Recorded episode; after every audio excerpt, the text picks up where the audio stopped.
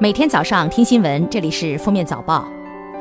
各位听友，早上好！今天是二零一九年九月四号，星期三，欢迎大家收听今天的封面早报。来看今日要闻：二零一九年国庆节放假时间已确定。根据国务院办公厅通知精神，今年国庆节放假七天，放假时间如下：十月一号到七号放假一周。另外，九月二十九号周日和十月十二号周六上班。九月三号，空军发布励志宣传片《蓝天有我，感恩有您》，展现新时代空军飞行员牢记初心使命、提高打赢能力的情怀和风采。空军歼二零战机七机同框首次亮相，昭示越来越多的国字号新型战机投入新时代练兵备战。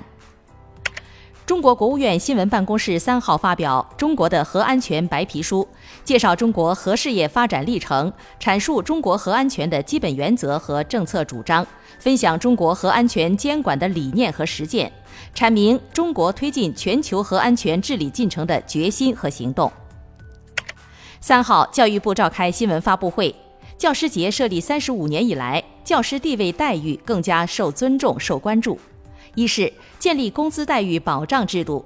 教师工资由八十年代之前的国民经济各行业排倒数后三位，提高到目前在全国十九大行业排名第七位。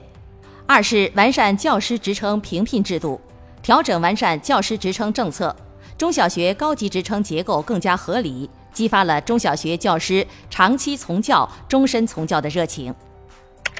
九月三号凌晨，已登陆越南的台风胚胎九幺 W 突然加强为今年第十四号台风剑鱼，预计它将在四号上午到中午再次进入南海海域，逐步向海南岛南部靠近。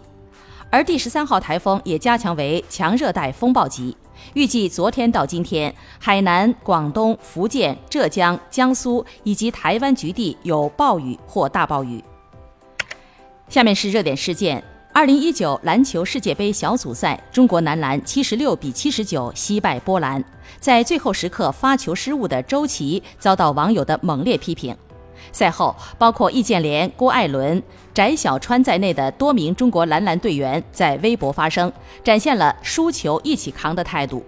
队长易建联还写道：“如果不能在失败的时候站在一起，我觉得未来也不会走向成功。这是团体运动最重要的一环。”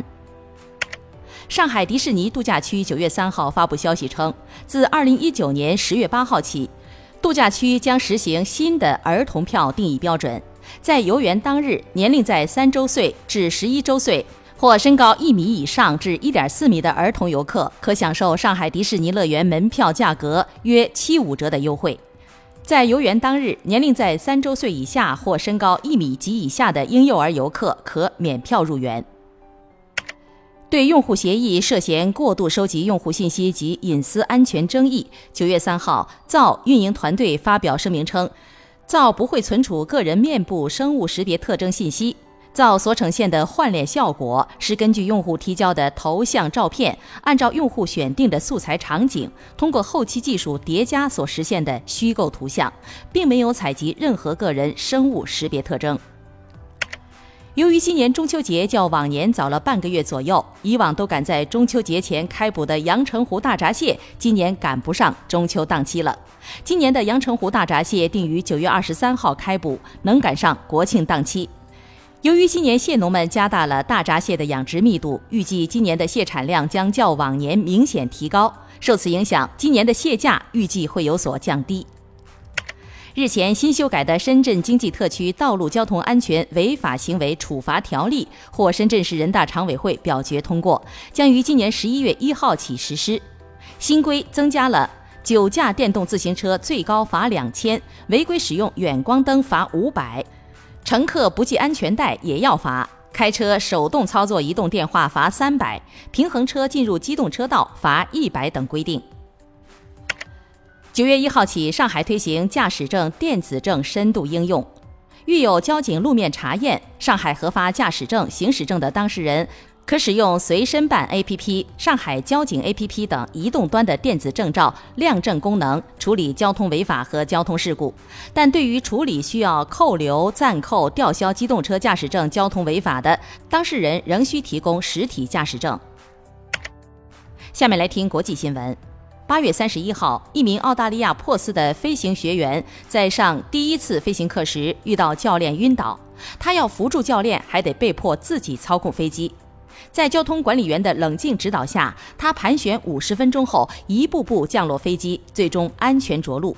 事后，他接受采访表示，多亏了书上学的救了他，还说想和交通管理员喝杯咖啡。英国议会当地时间三号将迎来复会，反对党议员们预计将在议会提出阻止十月底无协议脱欧的法案。法案若获通过，或将大大影响英国脱欧进程。英国首相约翰逊二号晚突然发表讲话，坚称无论如何都会在十月三十一号脱欧。他还暗示，如果议会通过阻挠如期脱欧的法案，他可能寻求提前大选。面向二零二零年东京奥运会和残奥会，日本国立感染症研究所等九月二号在东京都新宿御苑，